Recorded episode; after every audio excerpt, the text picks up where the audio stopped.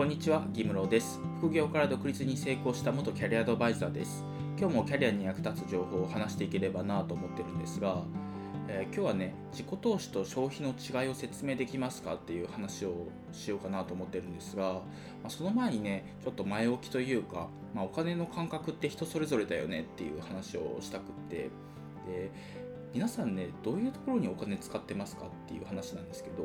まあ、私の場合だとね結構旅行行くのが好きだったりとかあとは美味しいご飯食べるのが好きだったりするのでなんかそういうところにね時々高い金額をねあの振り込んじゃうというか使っちゃうことがあるんですけど、まあ、そういう人もねまあ納得というかまあ分かるって言ってもらえる人もいるのかなと思うんですけどただね私の会社員時代の先輩上司ですねはもう服にお金を使いたいって人なんですよ。で全然ねご飯とかそういうのにはお金を使わなくってもうコンビニでねカップラーメン買ってで納豆巻きがあればねもう他はね何も食べたくないみたいななんかそういう感じの人なんですよ。でなんか高級なね旅館とか一緒に行ったことあるんですけどそこでねお刺身とか出てもねなんか味薄くないですか？みたいな。なんかソースとかソースとかあったらね嬉しいですけどねみたいなそういうことを言っちゃう人なんですよ。でなんだこの人って思ってたんですけどで服がねめちゃくちゃ好きでで一回すごい驚いたのがそのカードケース頭頭じゃない首からね下げるあのカードケース社員証とか入れるケースがあるんですけどそれがねあのかっこよかったんですよ。でいくらですかって聞いたら8万円って言われたんですよ。8万ですよ。8万をねカードケースに使うっていうのが私からしたら結構あのびっくりしてあの私の中ではねない価値観だったのですごいなっていうふうに思ったのを覚えてるんですけどでまあこれってね結構お金を使うところって人によって違うなっていうのを感じていてで私もねフリーランスになって一番びっくりしたのが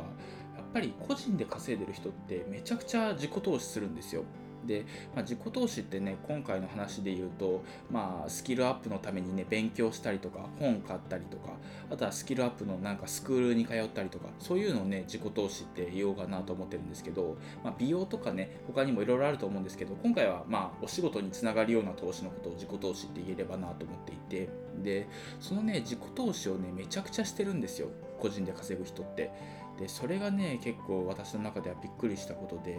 で、まあ、自己投資とねその消費の違いっていうのを説明できますかっていう題名なのでそこの結論をね先に言いたいなと思うんですけど、まあ、結論としては自己投資って将来ねお金を増やせる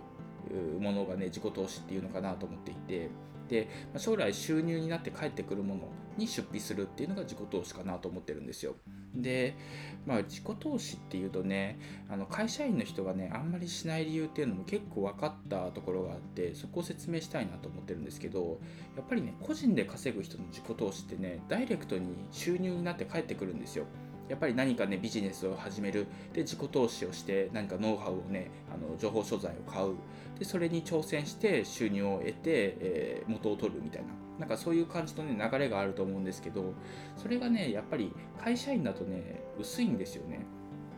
そのまあ、私もね会社員時代本とかね読んで自己投資をしてたと思うんですけどしてたんですけどそれでもやっぱり1万円とか月1万円ぐらいだったんですよ。でなんでそれぐらいかっていうと、えっと、やっぱり収入につながらないんですよね。どんなにそのビジネス書でねなんか営業の本とか読んで勉強してもで成果が上がったとしてもそんなにねボーナスとかになってちょっと返ってくるだけでやっぱりダイレクトにね収入が上がってる感覚ってもつかめないんですよね。だからねやっぱり自己投資をしてもねあんま何も変わらないというかあのそんなにあの目に見えてメリットがないっていうのがね結構あるのかなと思っていて。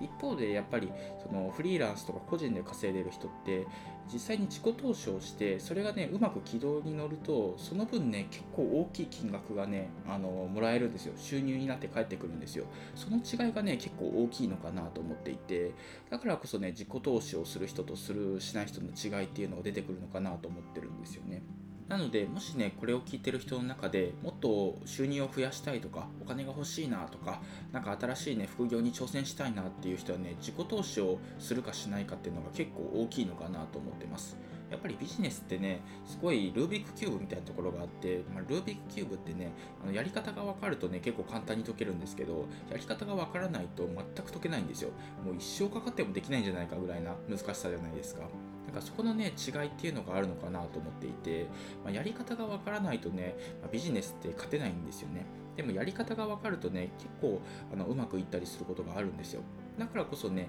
やっぱり一回副業とかで、まあ、個人で稼ぐっていうのをね、まあ、攻略本というか情報商材とかに自己投資をしてみてでそれでね一回挑戦してみるっていうのがいいのかなと思います。でやっぱりね最初って怖いですよ。私も動画編集をねやった時にねいろいろ初めて自己投資っていうのをちゃんとやったんですけどで動画編集のソフトを買ってデザインの勉強してとかいろいろやったんですけどそれね最初数千円とかでも怖かったですよ。でも今はね10万円ぐらいとか月、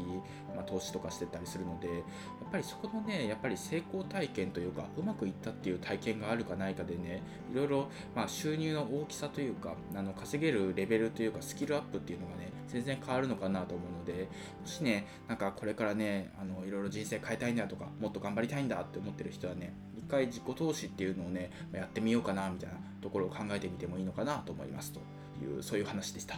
というわけで今回は以上なんですが今回は自己投資と消費の違いを説明できますかっていうテーマで話してきました、まあ、自己投資っていうのはねお金を増やすために出費をするっていうものだったりするのでその辺りのね自己投資をうまくできるようになるっていうのがねやっぱり人生のま分岐点というか結構大きく変わるポイントなのかなと思うので是非ね興味のある人はねいろいろ勉強してみてください。で今回は以上なんですが副業園芸場っていうブログをやっていてそこでもねキャリア形成に関する情報発信をしてるのでもし興味がある人はねそっちも合わせて読んでみてください。というわけで今回は以上です。ありがとうございました。